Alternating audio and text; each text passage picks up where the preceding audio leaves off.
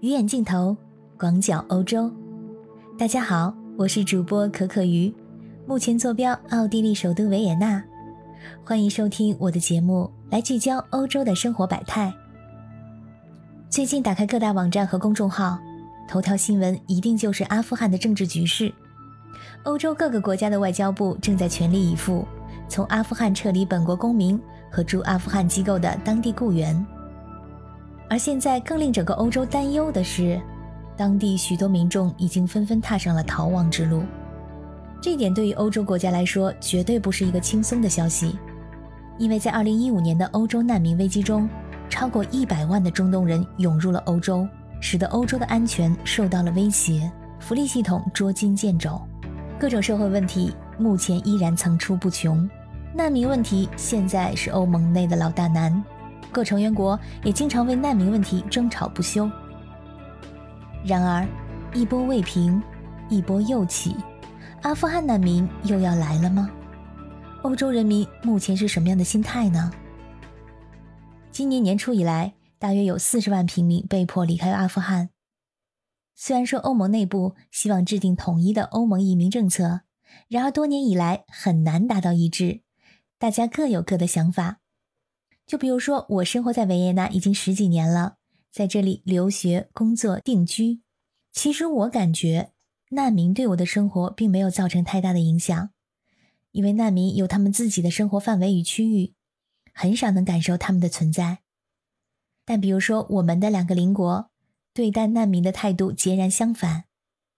在德国，默克尔的难民政策宽容而友好，难民们亲切地称她为“默克尔妈妈”。前仆后继地前往德国，仿佛那就是一个遍布黄金的天堂。而匈牙利的态度极为强硬，坚决不接受，公开表示反对欧盟按照配额强制分摊难民。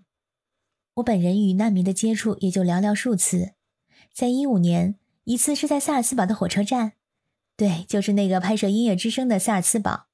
一下车发觉，居然有武装警察围着一群人，如临大敌。这在平静的萨尔茨堡小城非常罕见，旁边的本地人也频频抛去好奇的目光。这是一群难民，他们在安静的等待前往德国的火车，并无嘈杂。第二次呢，是由于出差，从维也纳到法兰克福，乘坐的是火车。我身边呢坐了几个身材精瘦的男人，看起来呢都十分机敏，眼睛中闪着金光，和我想象中的难民完全不一样。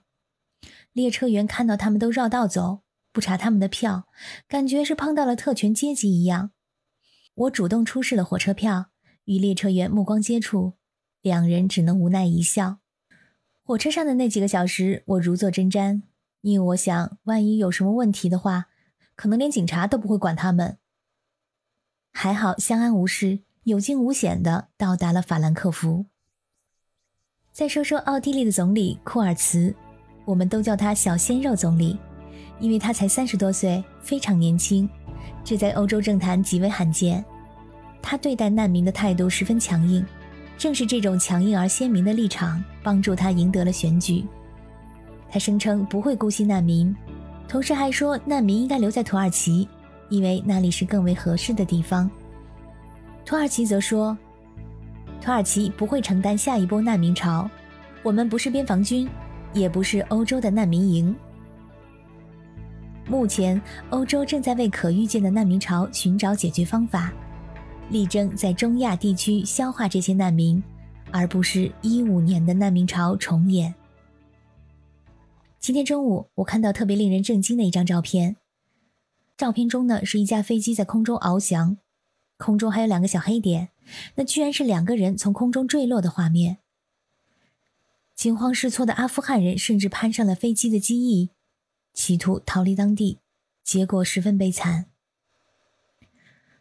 最新的消息呢是，塔利班大赦所有阿富汗政府官员，承诺确保女性和反对派人士安全，真心希望这类惨剧不要再发生了。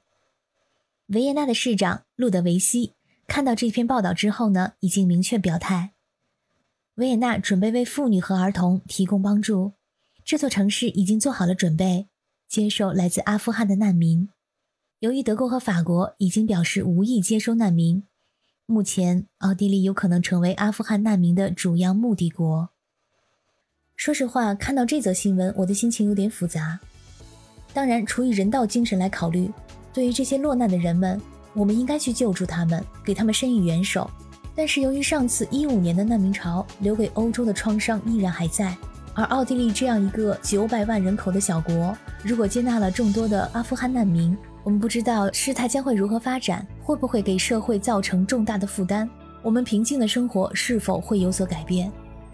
亲爱的小耳朵们，如果你对这期节目的内容有任何的想法和见解，欢迎你在留言区给我留言。谢谢你的收听，我们下次再见。